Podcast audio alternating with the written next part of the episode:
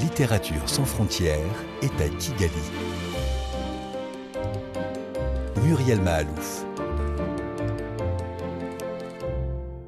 Bonjour, nous sommes à Kigali où se terminent ce soir les rencontres internationales du livre francophone. Cette deuxième édition, organisée par l'OIF et coordonnée par l'Institut français, réunit durant quatre jours une quinzaine d'auteurs de tout le continent africain. Table ronde, ateliers d'écriture, intervention dans le milieu scolaire, une véritable fête de la littérature dans la capitale rwandaise, avec le grand public et les jeunes. Pour en parler, nous recevons aujourd'hui deux grands auteurs du Sénégal et du Congo.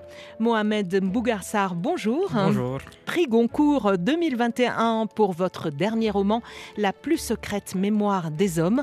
Vous êtes né à Djourbel, un village à 150 km de Dakar, et vous vivez maintenant en France. À 32 ans, vous avez publié déjà quatre romans. Wilfried Nsondé, bonjour. Bonjour Muriel. Vous avez aussi reçu plusieurs récompenses, notamment pour votre grand roman historique Un océan, deux mers, trois continents. Vous êtes né à Brazzaville, vous avez vécu 25 ans à Berlin et aujourd'hui vous êtes établi en France, à Lyon plus précisément. À la Croix-Rousse même. À la Croix-Rousse. Musicien, chanteur et écrivain, vous avez publié près de 10 ouvrages, même de la littérature pour jeunes publics. Alors la première question que j'aimerais vous poser dans le cadre de cet événement littéraire à Kigali, qui est aussi destiné au public scolaire, c'est quand et comment vous avez commencé l'un et l'autre à écrire, euh, Mohamed Mbougarsar Alors j'ai commencé à, à écrire relativement tard. Je veux dire par là que je n'ai pas découvert ma vocation ou même l'envie d'écrire très jeune ou même pendant l'adolescence.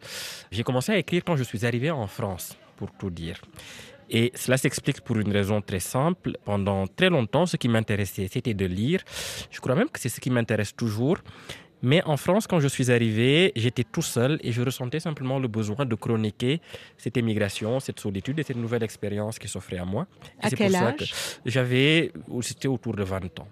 Donc c'est arrivé vraiment parce que j'avais déjà, je pense, euh, un certain nombre de lectures et qu'elle commençait à former comme une sorte de boule de pression en moi qui demandait à sortir. Et l'arrivée en France m'a offert l'opportunité de laisser euh, sortir tout cela.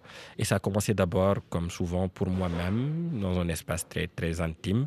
Ensuite, ça a été un blog et ensuite, ça a été pour gagner de l'argent pour un concours de nouvelles qui était organisé par RFI, d'ailleurs RFI est l'Alliance francophone, puisque ma première nouvelle publiée, La Cale, euh, voilà, c'était en 2014. Un prix que vous avez remporté. Que j'ai remporté et qui m'a permis de payer mon loyer pendant deux mois. Wilfried Nsondé, comment vous avez commencé, vous? Alors moi, j'ai commencé vers 14-15 ans. Voilà, j'étais un adolescent tourmenté. Et euh, j'ai découvert dans la littérature romantique euh, une manière de regarder le monde qui m'allait bien, qui m'allait mieux que ce que je vivais au quotidien. Voilà, et donc euh, tout de suite, je me suis mis à écrire de la poésie. Hein. voilà, c'est l'âge où je tombais amoureux de filles qui ne m'aimaient jamais. Donc je pouvais les aimer quand même en écrivant des poèmes. Voilà. Et au final, j'ai longtemps écrit que des poèmes et des chansons. c'est finalement très tard, c'est à 37 ans que j'ai commencé à, écrire de la prose. Mais, c'est vraiment la découverte du romantisme qui met l'individu et son ressenti, ses sentiments, ses émotions au centre de tout. Voilà, j'ai trouvé un espace euh, qui m'allait bien et qui m'a guéri de mes tourments. Vous intervenez tous les deux euh, auprès des jeunes, euh, dans des ateliers d'écriture, à l'école. De quelle manière, à votre avis, est-ce qu'on peut encourager les jeunes à écrire? Est-ce que c'est de commencer à lire d'abord? Euh, oui, oui, oui. Quand je rencontre des jeunes, l'essentiel de mon, de mon discours devant eux, c'est de leur dire d'abord que ça commence par la lecture. Parce que c'est finalement par la lecture qu'on découvre euh, ce qui nous intéresse vraiment. Et je crois que lire, cela permet de découvrir nos propres questions, ou nos questions les plus profondes, et de découvrir comment d'autres écrivains, ailleurs, à d'autres époques, ont réussi à les exprimer, à faire face, à se confronter à ces questions-là. Donc les jeunes, c'est ce que je leur dis, de rester très proche d'eux, mais aussi d'être très ouverts à ce qu'ils peuvent lire euh, par ailleurs, puisque c'est toujours de la conjonction entre le régime du proche et le régime du lointain que peut commencer à germer quelque chose qui ressemble à la, oui, à une écriture et qu'il ne faut pas se préoccuper tout de suite d'être connu, d'être reconnu, pas même d'être publié, mais d'abord de se former. Et la seule école qu'il y a pour l'écriture, c'est celle de la, de la lecture. Et Wilfried Nsondé, alors est-ce que euh, comment vous euh, vous adressez euh, aux jeunes pour les encourager à écrire? Est-ce que ça commence aussi par la lecture? Oui, oui, je, commence toujours par leur dire qu'un écrivain est avant tout un lecteur. Je partage tout ce que vient de dire Mohamed. Je rajouterais juste que j'insiste auprès d'eux sur le fait que, en réalité, ils écrivent beaucoup plus que nous le faisions. Moi, quand j'étais au lycée, j'écrivais pendant les cours et dès que les cours étaient finis, je n'écrivais plus. Parfois des cartes postales euh, l'été, alors que eux sont constamment sur leur téléphone, ils écrivent. Ce que je peux leur apporter, ce que peut apporter l'écriture littéraire, eh ben, c'est de, euh, d'être toujours au plus juste de ce qu'on veut exprimer. Eh bien, nous allons aller à la rencontre des jeunes à l'école euh, francophone Antoine de Saint-Exupéry où euh, Mohamed Mbougarsa, vous avez rencontré des jeunes lycéens. Un établissement de 665 élèves. Donc là, aujourd'hui, vous allez rencontrer des élèves de seconde et des élèves de première. Donc ils sont très heureux de vous accueillir. Donc, euh, donc si vous voulez bien, on y va.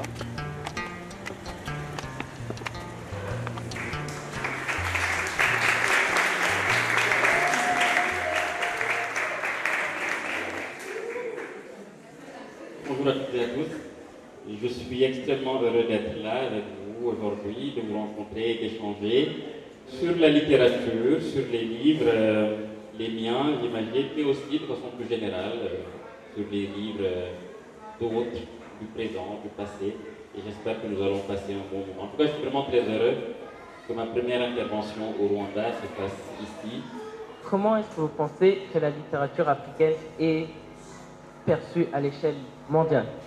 L'année dernière, en 2021, en 2021, la plupart des grands prix littéraires du monde entier ont été remportés par des Africains. Le prix Nobel a été remporté par euh, le Tanzanien Abdul Razak Gurna. Euh, il y a eu le concours par moi. Euh, il y a eu le Booker Prize par un Sud-Africain, Damon Galgut. Il y a eu le prix Neustadt qui a été remporté par un, de mes compatriotes, Boubacar Boris Diop, que vous connaissez peut-être ici parce qu'il a beaucoup écrit sur le Rwanda. Euh, et le prix Camoèche, qui est le plus grand prix en langue portugaise, a été remporté par une euh, Mozambicaine qui s'appelle Paula Chizali. Et ça. Bonjour, je suis euh, Laurent Bardou, le, principal de l'école francophone Antoine de Saint-Exupéry de, Kigali. Nous sommes heureux d'avoir accueilli non seulement euh, Mohamed aujourd'hui, mais également Fanta Dramé et, euh, Beata Mérès mercredi, ce qui nous a permis de démontrer que les écrivains d'abord sont des gens du monde, comme on dit, et que leur expérience de vie, les échanges avec les élèves sont forcément enrichissants. Et c'est forcément une porte ouverte vers l'accès à la lecture alors on est dans un établissement où les jeunes en particulier, euh, nos élèves du premier degré lisent beaucoup, sont des grands lecteurs. Tous nos élèves lisent euh, un quart d'heure chaque jour en classe. Alors, parmi les questions qui vous ont été posées à Mohamed Mbougarsar, à l'école francophone, je relève cette question. Est-ce qu'on écrit la vérité? Oui, c'est une euh, grande question parce que euh, à chaque fois, je dis qu'en effet, la littérature a pour objet, ou l'un de ses objets, est la vérité, la recherche de la vérité, mais que ça ne peut jamais être une vérité euh, factuelle ou scientifique qu'on peut démontrer. C'est une vérité plus sensible, plus poétique presque, plus intérieure. Mais je pense que lorsqu'on lit un roman, il y a une vérité existentielle qu'on cherche, au moins. C'est-à-dire qu'est-ce qui fait que nous sommes des êtres humains? Question très générale, mais qui peut se décliner dans tout son ensemble de questions, mais qui cherche juste à répondre à ce questionnement-là. Euh, qu'est-ce qui fait de nous des êtres humains? Et qu'est-ce que ça implique? Et je pense que c'est dans ce sens-là que la littérature est une recherche de vérité, une vérité subjective, toujours sensible, voilà, et non pas scientifique. Et pour vous, Wilfried Nsondé, est-ce que euh, quand vous écrivez, vous avez le sentiment que vous sondez quelque part votre vérité? Je me méfie beaucoup de la vérité. Je crains qu'elle n'existe pas. En tout cas, elle ne m'intéresse guère. Surtout quand j'écris, puisqu'il s'agit de mettre en scène des subjectivités. C'est tout l'intérêt du roman, il me semble. Voilà, c'est une affaire de subjectivité. Peut-être que je ne sais pas ce que c'est que la vérité, donc je dis qu'elle n'existe pas. En tout cas, ça ne fait pas partie de mes préoccupations quand j'écris, au contraire. En tout cas, dans l'un de vos romans, vous nous plongez dans une forme de réalité, puisque Un océan, deux mers, trois continents nous plonge dans l'histoire. Vous nous emmenez sur les traces du premier ambassadeur africain au Vatican, délégué par le roi du Congo, pour intervenir auprès du pape pour arrêter la traite transatlantique. Un roman sur l'esclavage, donc, qui a nécessité plusieurs années d'enquête? Oui, oui, c'était quatre ans de recherche et trois ans de rédaction. Alors, le pape Clément VIII voulait un ambassadeur africain. Il n'a jamais parlé de couleur de peau. Et c'est tout l'intérêt, j'espère, du livre. Entre autres, c'est de faire comprendre que l'organisation de l'humanité selon les couleurs de peau est quelque chose qui est venu très tard. Ça n'était pas le cas au XVIIe siècle. Et euh, quand vous parlez de réalité, la littérature permet de décrire ce qui se passe dans une cale un de bateaux au XVIIe siècle qui transportait des hommes, des femmes, des enfants mis en esclavage, sans évoquer la couleur de peau. Je, crois qu'il n'y a que la littérature qui permet ça. Donc on est là dans une, dans une réalité, comment dire, choisie. Vous-même aussi, Mohamed Bougarsar, hein, vous vous êtes plongé dans l'histoire africaine dans votre livre de la plus secrète mémoire des hommes.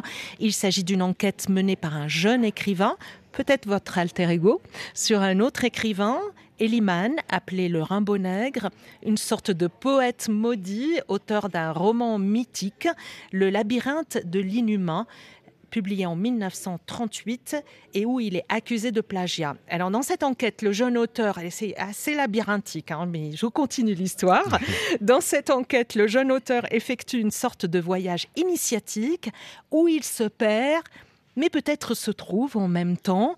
Est-ce que la littérature a ce pouvoir pour vous, nous faire accéder quelque part à la connaissance tout en nous perdant? Oui, oui, oui. Euh, et ce n'est pas pour rien que le, roman a été écrit quasiment sous le patronage de la figure géométrique du labyrinthe, parce que je pense que c'est l'une des métaphores non seulement de la littérature, mais de notre manière d'avancer dans l'existence, tout simplement. Il s'agit d'une quête dont parfois l'objet est tout à fait inconnu ou est découvert pendant que la quête est en train d'être menée. Et au fond, c'est ce qui arrive à, à c'est en cherchant à retrouver Eliman qu'il trouve lui-même des raisons d'écrire, puisqu'au fond, c'est ce qu'il veut, c'est se demander pourquoi il doit écrire, qu'est-ce qu'il doit écrire, comment doit-il écrire dans un monde qui parfois ne reconnaît pas son écriture.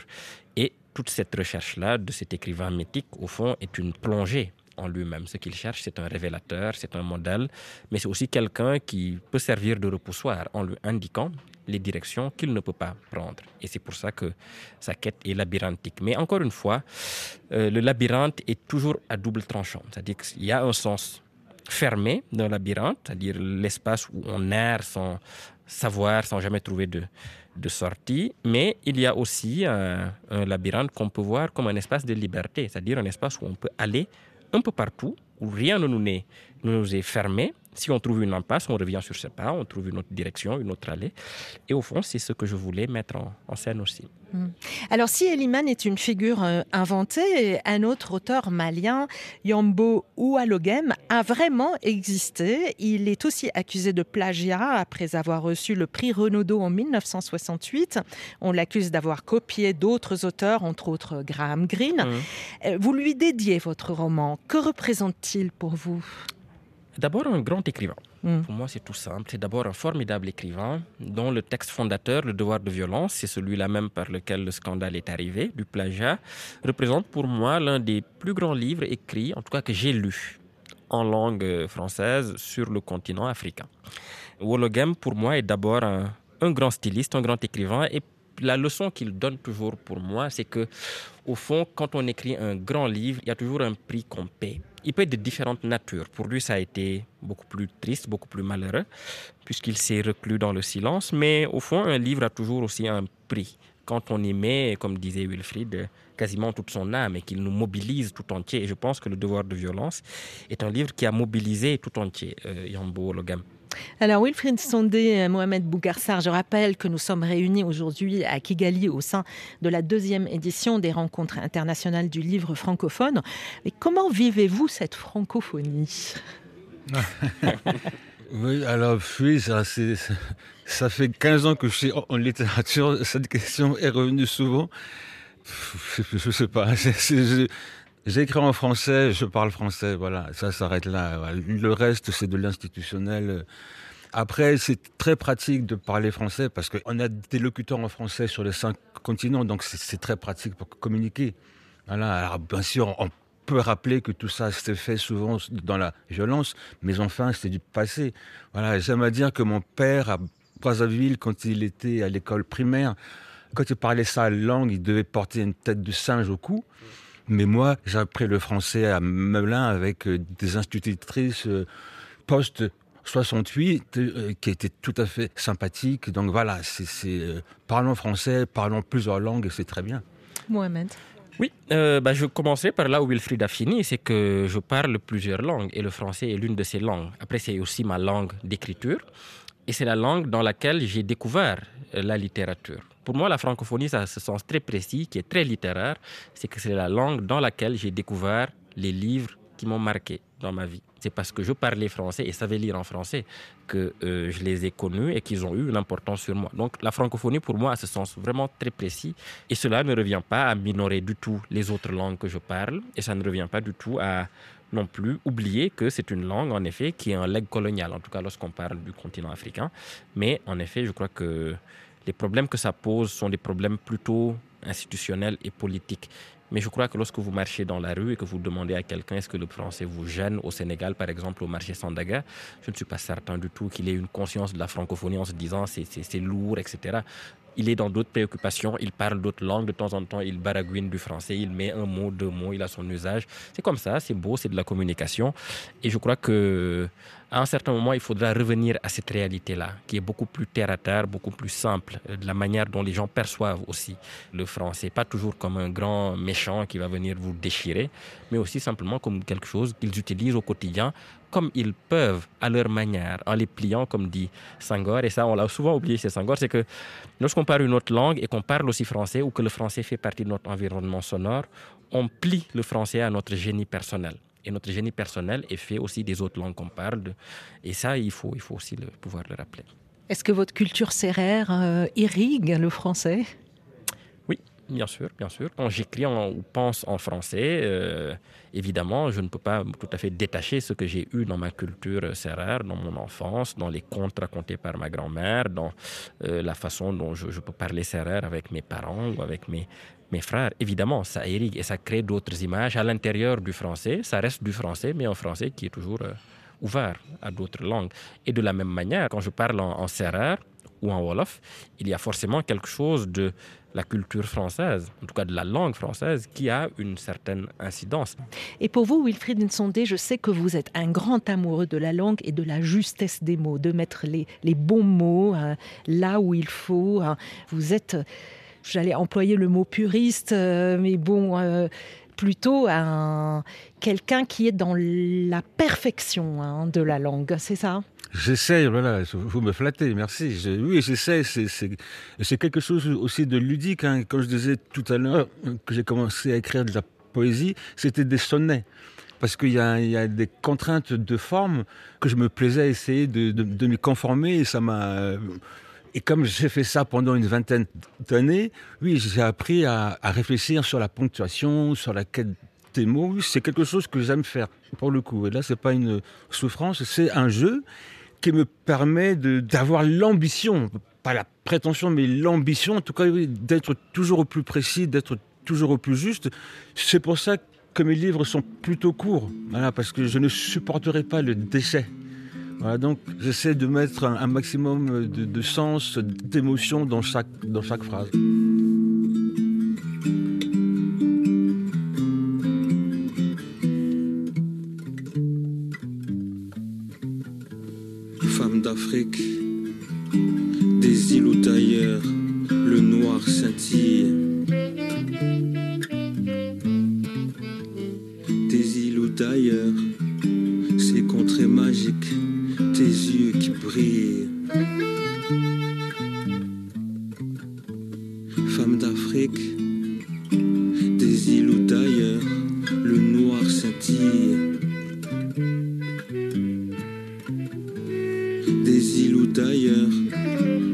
contrées magiques, tes yeux qui brillent.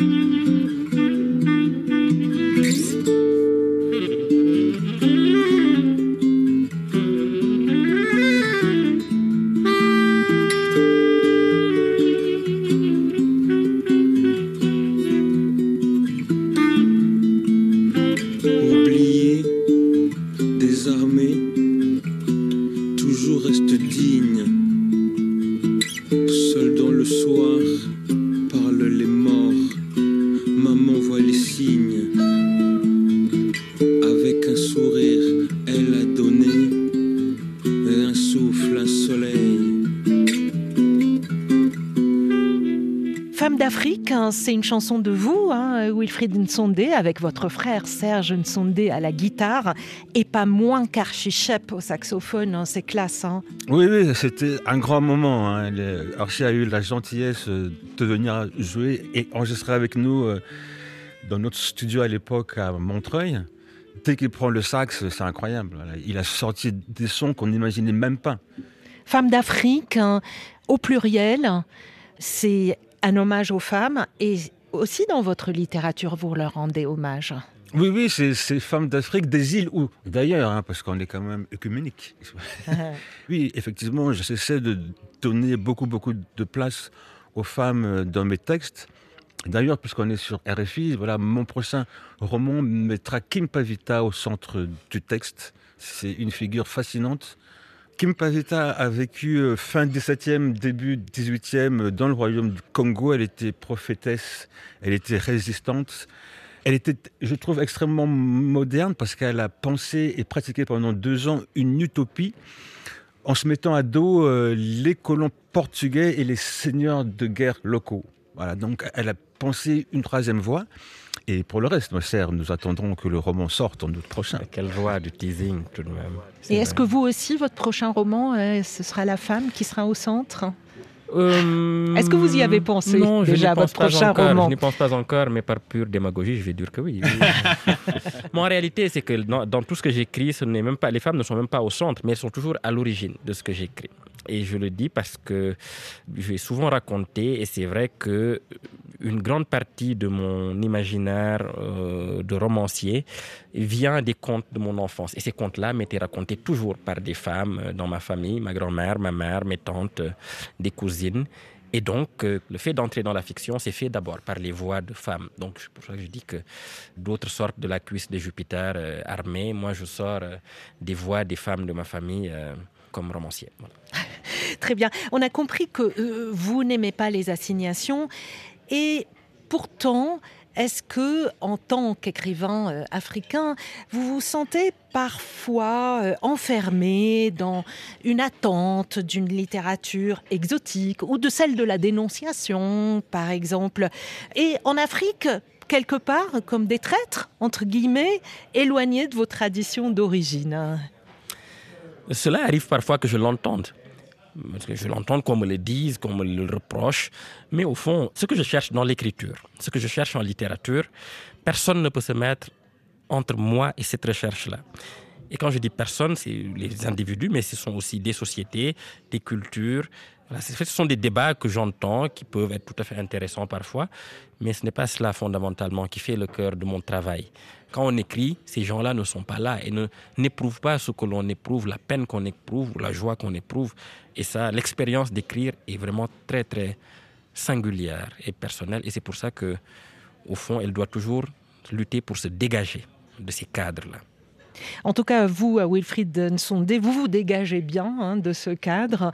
Ah oui, moi je me dégage. Hein. vous dégagez. votre dernier roman, Héliosphéra, fille des abysses, hein, chez Actes Sud, parle d'une histoire d'amour entre deux planctons. Oui. c'est ça. C'est assez original comme histoire. on est dans le planctocène. Alors c'est intéressant parce que quand on s'attaque au plancton, le plancton, il y en a partout, hein, sur les côtes de l'Afrique, de l'Asie, des Amériques. il se passe la même chose. Et le plancton, d'ailleurs, c'est lui qui nous fournit 50 à 70% de notre oxygène. Je suis allé au Chili, j'ai travaillé avec des scientifiques, mais ce qui se passe dans le Pacifique concerne le monde entier. Ce qui se passe dans l'Atlantique concerne le monde entier. Il y a cette folie d'imaginer que euh, les continents, l'humanité serait morcelée. C'est une folie, c'est une erreur fondamentale. Et quand en littérature comprennent du plancton comme personnage des hommes, des femmes sur le continent africain, asiatique, ça reste de l'humain. Le plancton ne connaît pas de frontières. La pollution non plus. Donc je pense que si on veut un jour gérer ça euh, intelligemment, il faut qu'on commence à faire tomber les barrières. Un livre en tout cas très inscrit dans la problématique environnementale hein, euh, aujourd'hui. J'aimerais vous demander pour finir cette émission, quelles sont l'un et l'autre vos influences littéraires? Est-ce que vous avez des auteurs euh, fétiches, euh, des auteurs qui vous accompagnent? Est-ce que vous avez le temps? ah oui, ça, ça, peut prendre beaucoup de temps. Ça, parce que ça, c'est tout un... Moi, c'est la question que je redoute le plus, et forcément, on me la pose toujours. Mais parce que les, les bibliothèques, en tout cas ma bibliothèque personnelle, est très étendue dans le sens où elle circule entre les différents continents et les différents espaces. Dans la plus secrète mémoire des hommes, j'ai tenté aussi de rendre cette idée-là d'une bibliothèque qui serait vraiment universelle ou babélienne, comme disait euh, Borges. Ce qui s'est passé de très intéressant pour moi, une fois que je mets de côté les contes de mon enfance, qui ont été fondamentaux, j'ai découvert les livres du monde entier à peu près au même moment. Et je découvrais Senghor et César, en même temps que je lisais Balzac et Victor Hugo, Aminata Sofa et Ken Bougoul, en même temps que je lisais Mongo Betty ou Ferdinand Oyono. Et c'était le même moment. Et ça a duré très longtemps, ça a duré une dizaine d'années où j'étais vraiment dans cette lecture-là, mais de livres qui venaient du monde entier. Donc je ne cite pas de nom, parce que citer, c'est toujours, comme on dit en, en Wolof, Kulim Djum, proverbe qui signifie qui liste se trompe. Et il ne faut pas se tromper lorsqu'on liste les écrivains, parce qu'ils sont très jaloux. Lorsqu'ils sont vivants, ils vous provoquent en duel. Lorsqu'ils sont morts, ils vous hantent. Et je ne veux risquer ni l'un ni l'autre, donc je ne cite pas de nom. Bien. Wilfried Sondé, des noms bah, J'en ai, tellement qu'il faudrait une émission entière pour ça. Hein. Il faudrait la faire. Voilà. Mais après, je dirais que j'ai euh, un vrai goût pour les auteurs euh, qui ont ce souci de la langue. Voilà, j'aime bien par exemple Nerval qui ne dit rien, mais il le dit bien. voilà. Euh, c'est vraiment romantique, il ne pas, vraiment. Voilà, parce que j'ai écrit beaucoup de poésie, il a fallu que je lise euh, beaucoup de polars pour améliorer euh, mes capacités narratives. Voilà, mais après, je, je lis tout le temps, tout. Euh, mais alors, été quand même, été très marqué par Friedrich Nietzsche hmm. quand il dit qu'il fait de la philosophie à coups de marteau. Ça, ça me plaît. voilà. Est-ce que tu fais de la littérature à coups de marteau? Non, je, le fais à coups de plume. c'est une, en fait, j'ai failli dire que c'était une dentelière quand il parlait de la langue comme ça. On pourrait vous écouter encore longtemps. Merci à vous deux, Mohamed Mbougarsar et Wilfried Sondé.